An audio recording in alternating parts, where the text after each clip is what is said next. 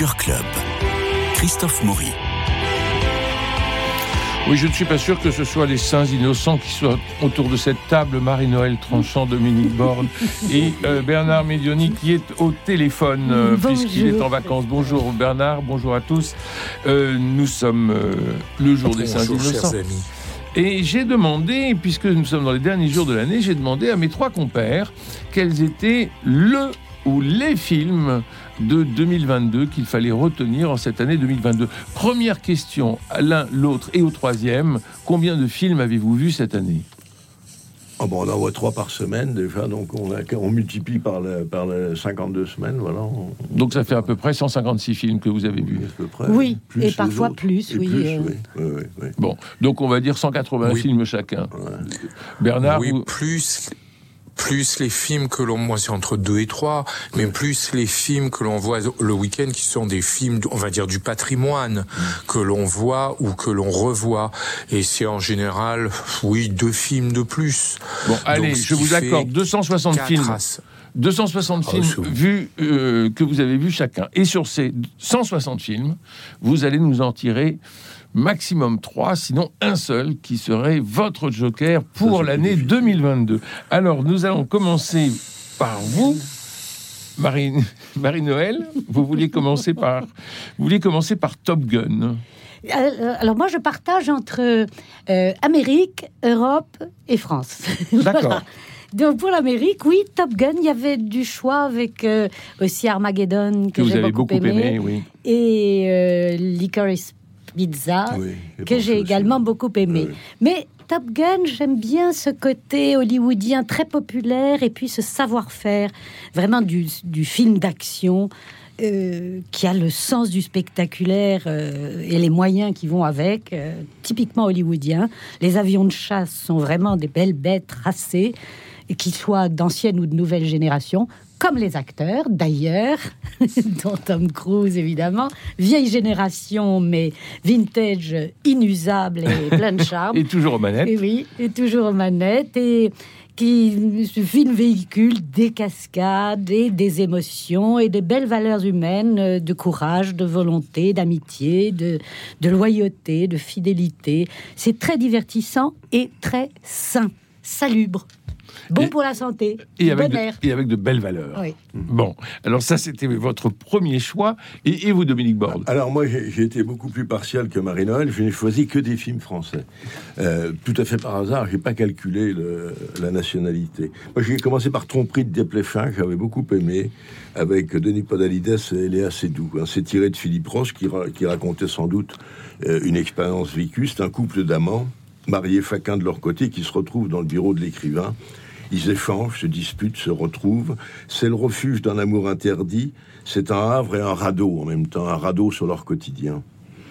Et surtout, ce qui m'avait beaucoup plu, c'est ce qui prouve que le sentiment et le désir passent d'abord par les mots. Il y a beaucoup de mots. Il y a des affrontements, il y a des attitudes, mais il y a surtout tout ça passe par les mots. Au-delà, au, bien au-delà des, bien au-delà des sens. Et ça, c'était très bien vu. C'était vu par un écrivain. C'est très bien vu par des pléchins, je crois.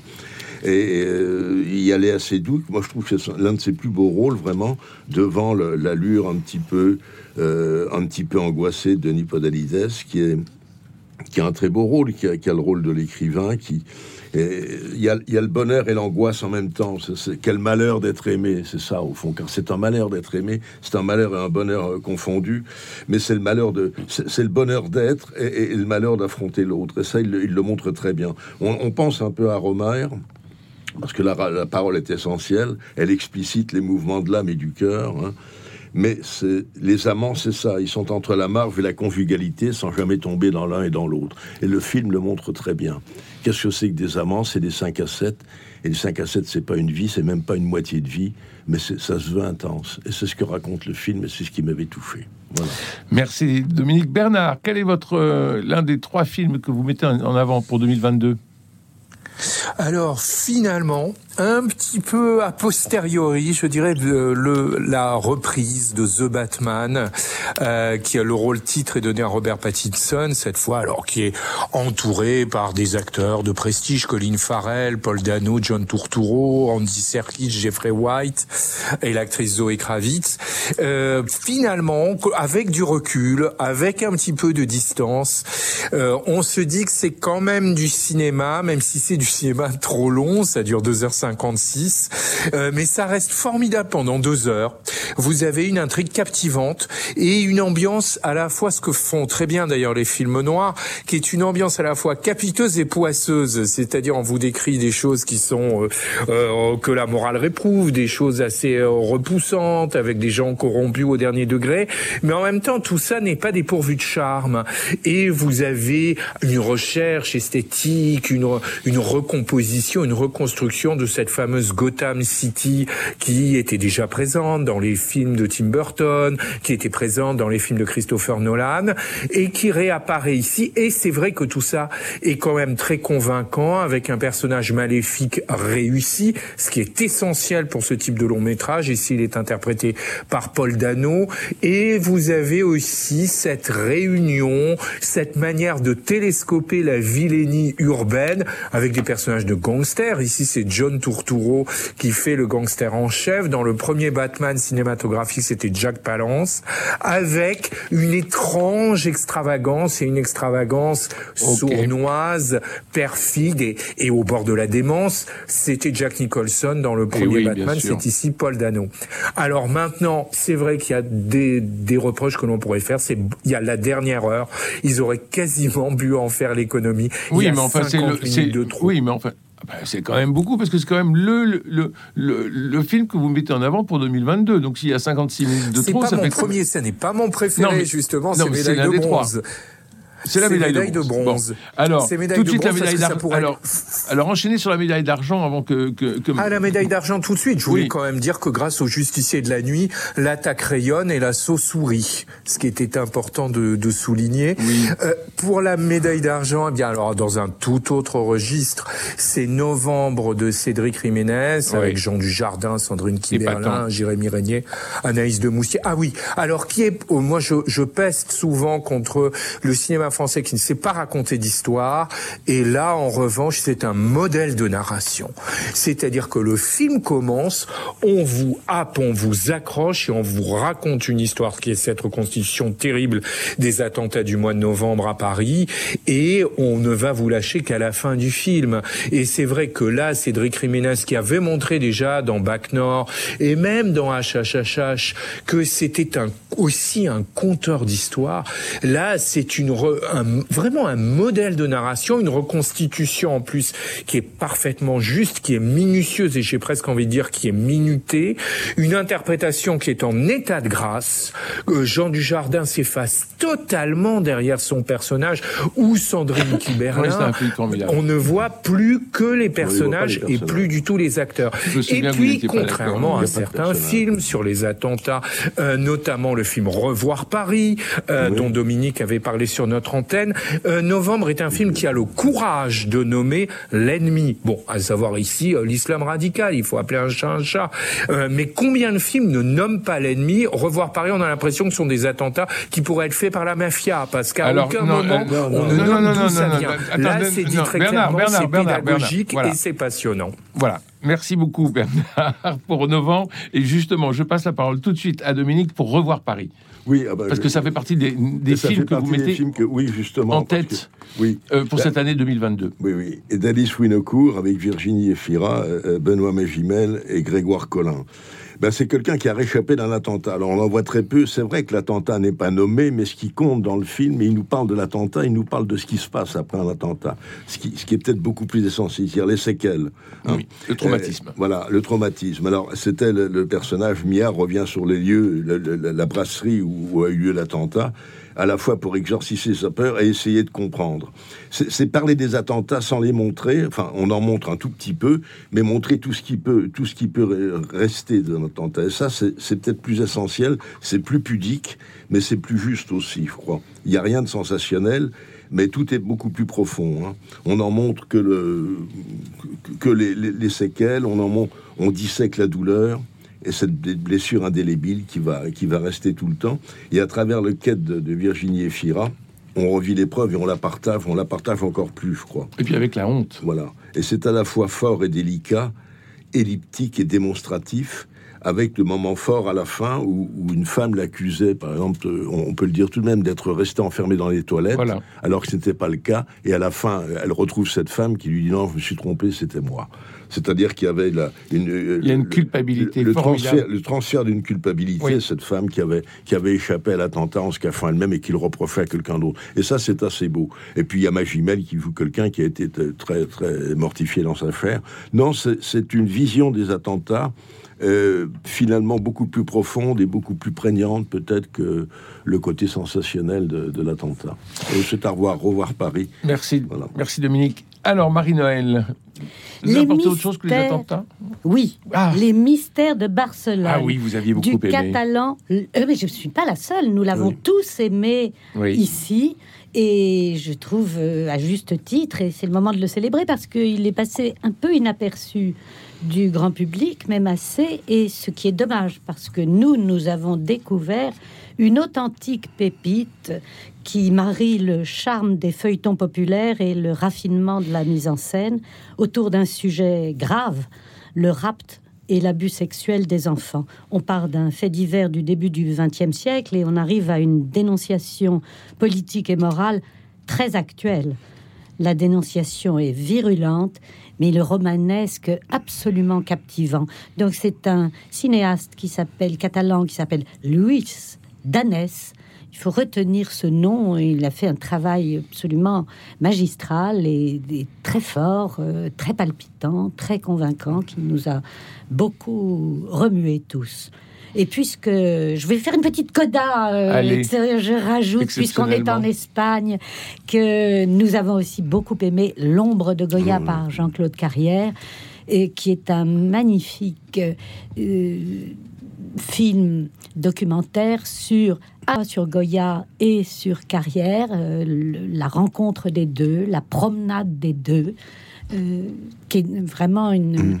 une merveilleuse euh, manière de fréquenter l'œuvre d'un très grand peintre. Vous avez beaucoup aimé aussi ce film, Bernard euh, l'ombre de Goya, absolument, pour son intelligence. Les mystères de Barcelone, son, amour, son immoralité m'avait un petit peu gêné, mais c'est vrai qu'il y a un grand talent esthétique et aussi, là encore, de narration. Euh, mais c'est vrai que l'ombre de Goya, ça allait euh, très très loin, justement, dans cette analyse de la peinture de Goya, sur sa symbolique, sur et puis sur, on voyait l'érudition de Jean-Claude Carrière, qui était prégnante quasiment à, à chaque plan. Mais pour pour autant, alors si je peux me permettre, ce n'était pas euh, ma médaille d'or euh, de l'année, même si c'est vrai que c'est un, c'est une réussite de, documentaire. Eh bien, c'est un film dont nous avons parlé récemment, qui s'appelle Amsterdam. Le metteur en scène David Russell avait réussi un film de boxe avec justement Christian Bell, qui euh, revient ici, qui a cette fois le rôle principal. Christian Bell, entouré par Margot Robbie, par Robert De Niro, en général intègre, droit dans ses bottes, mais totalement probe.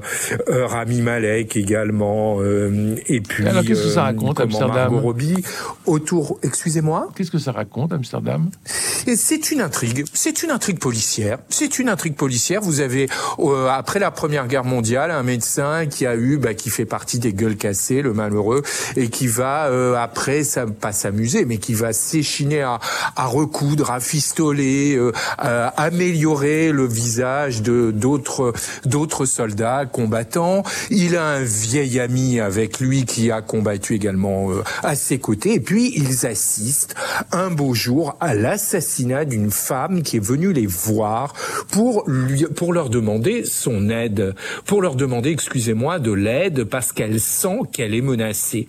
Et ils assistent à ce meurtre. Elle est écrasée par une voiture.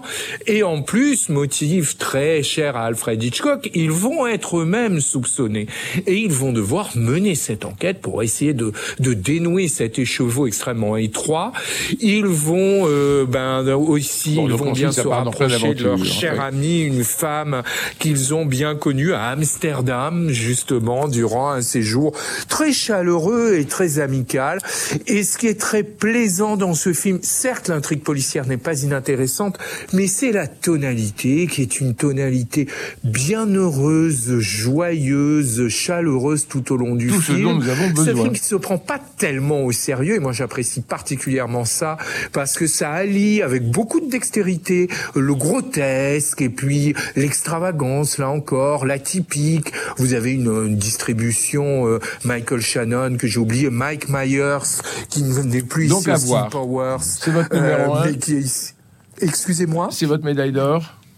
Ah oui, c'est ma médaille d'or parce que j'ai été très plaisamment surpris, d'autant aussi qu'il y a une fort belle musique. Et puis ce que j'aime, et je finis là-dessus, c'est une note vibrante à l'amitié. Oui. Et quand c'est réussi, ça c'est quelque chose qui vous qui vous touche droit au cœur. D'ailleurs, faut-il s'en étonner euh, Bourré bourré ratatam, Amsterdam pique l'âme. Merci Bernard Medioni. Euh, Reste un peu est un film qui vous a marqué pour euh, l'année 2022. Euh, c'est vous Dominique ou c'est vous Marie-Noël? Marie-Noël. Oui, c'est moi. C'est moi, j'y tiens beaucoup parce que là encore, euh, je dis là encore euh, par rapport aux deux autres films que j'ai évoqués, qui, qui sont euh, des films finalement grand public, tout Mhm. en ayant des personnalités euh, fortes. Et c'est le cas avec euh, ce- Gad Elmaleh Avec Gad Elmaleh. Euh, c'est donc euh, un comique juif, célèbre qui raconte son itinéraire spirituel vers le christianisme et la tempête familiale qui s'ensuit.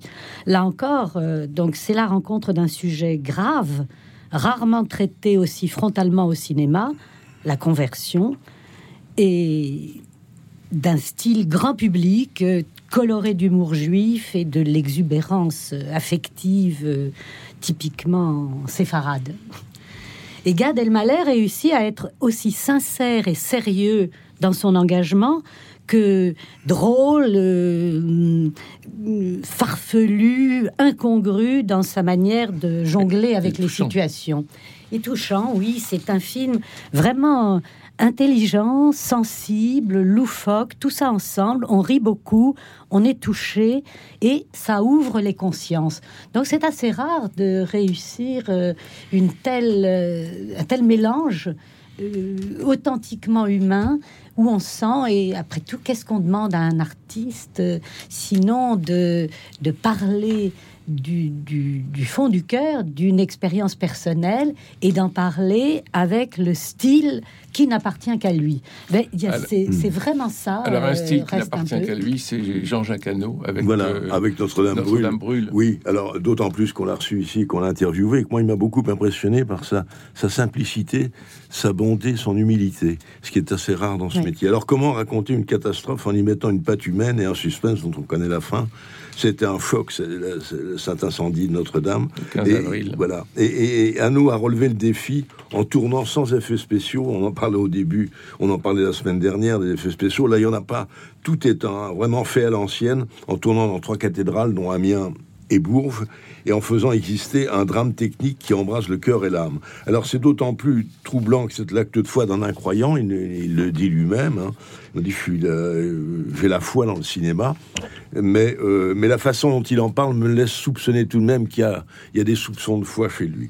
Et- mais il arrive à, montrer et démontrer dans le même mouvement de caméra cette tragédie. Il y a, il y a des personnages qui existent, et ça c'est des leçons à prendre encore. Il y a un, travail technique faramineux parce que c'est fait donc sans l'artifice du, des nouvelles images. Du, donc ça c'est- un, un- beau travail de metteur en scène. Voilà, c'est à vraiment à voir. Et puis il y a cette petite fille qui prit la Vierge et qui l'a laissée exister comme ça, euh, qui me rappelait la petite fille de la liste Schindler, la petite fille en rouge qui traverse le film en noir et blanc. Là, donc, il y a tout de même quelque chose de spirituel. C'était il y a la technique, mais il y a aussi le spirituel qui nous, qui nous habite et qui nous montre. Il y a le travail des pompiers, il y a tout ça. Voilà, c'est c'est un document fictif vraiment à revoir qui image parfaitement une réalité, une réalité euh, physique et, et- et spirituelle. À tel point d'ailleurs que Euh, sur Netflix, on repasse aussi un, un autre film sur la, la cathédrale qui brûle. Mais Oui. bien après celui d'Anneau. Moi, je ne l'ai pas vu celui-là, mais je reste sur celui d'Anneau qui était remarquable. Eh ben, je voudrais renchérir et surenchérir euh, avec ce que dit Dominique, parce que Notre-Dame brûle, en effet, nous a vraiment impressionnés. C'est une très belle alliance du spectaculaire et de l'émotion humaine, qui manque trop souvent au film. Et de la force du Et récit. de la force du Et de la force du récit. Euh, vous êtes d'accord, Bernard, avec notre euh, conclusion autour de Notre-Dame brûle? Oh, c'est bon, c'est une réussite déjà technique, artistique euh, indéniable. En plus, moi, Jean-Jacques Hano, c'est quelqu'un pour lequel j'ai beaucoup d'affection. Le nom de la rose, ça a illuminé euh, les, une certaine de séances de mon adolescence. Et puis la guerre du feu, et puis l'ours, ce sont toujours des gageures insensées et qu'il relève toujours avec beaucoup de beaucoup de, de maîtrise, de majesté, de hauteur. Et c'est vrai que là, le, le parti était quand même largement tenu. C'est vrai que moi, j'avais quelques réserves peut-être sur les personnages qui étaient peut qui manquaient parfois peut-être un petit peu de densité. Mais ce qui était aussi très judicieux dans son film, c'est qu'il arrive à introduire de l'humour. Et c'est vrai que par exemple, le personnage du petit chat euh, était quelque chose qu'il a su apporter en plus. Donc, euh, donc moi, j'apprécie tout à fait Notre-Dame. Notre-Dame brûle, bien sûr. Donc, avec le, avec le recul de cette fin d'année, vous êtes d'accord que on a envie de, de, de- de le porter en triomphe, ce film de Oui. Jean-Jacques Hano? Oui. Vous Oui. êtes tous les trois d'accord? Oui, oui, Oui. on peut. Donc, oui. Notre-Dame. Oui. Pourquoi pas Bon.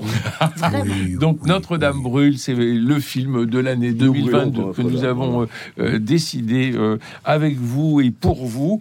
Euh, les autres films, eh bien, nous avons parlé de Top Gun, de Tromperie, The Batman, Novembre, Revoir Paris, Les Mystères de Barcelone, L'ombre de Goya, Amsterdam, Reste un peu, et puis Notre-Dame brûle, qui est le, le coup de cœur de Marie-Noël Tranchant, de Bernard Medioni et de Dominique Bande qui vous servent chaque semaine l'entrée au cinéma tous les mercredis dans Culture Club. Et j'espère que nous verrons en 2023 plus de 160 films, que nous pourrons euh, nous trouver aussi des thématiques. Ça, c'est très important. Pour 2023, on serait très content de pouvoir vous proposer des thématiques comme nous l'avons fait euh, à l'occasion du décès de, Godard, mais comme nous l'avons fait aussi pour euh, les, musiques de films de Vladimir Kosma en, deux épisodes. Si vous avez des idées de thématiques, eh bien, n'hésitez pas à nous les transmettre.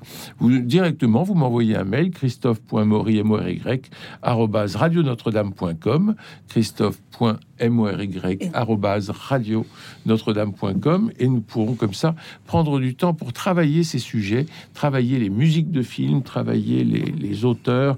Je sais que Bernard, vous avez très envie de, de consacrer toute une émission à Romy Schneider et une autre à Belmondo, c'est bien ça? Ah, absolument, surtout que Schneider, nous nous fêtions malheureusement, enfin nous ne fêtions pas, mais c'était les 40e, euh, la 40, le, le 40e anniversaire de sa mort. Elle est née en- elle est morte en, 1900, en 1982 euh, et ça faisait 40 ans malheureusement de sa disparition et ça a été peut-être l'une des plus grandes actrices françaises, si ce n'est la plus grande actrice française euh, de sa génération. Et c'est vrai que Jean-Paul Belmondo, ça fait partie de nos monuments nationaux et l'année dernière déjà en septembre 2021.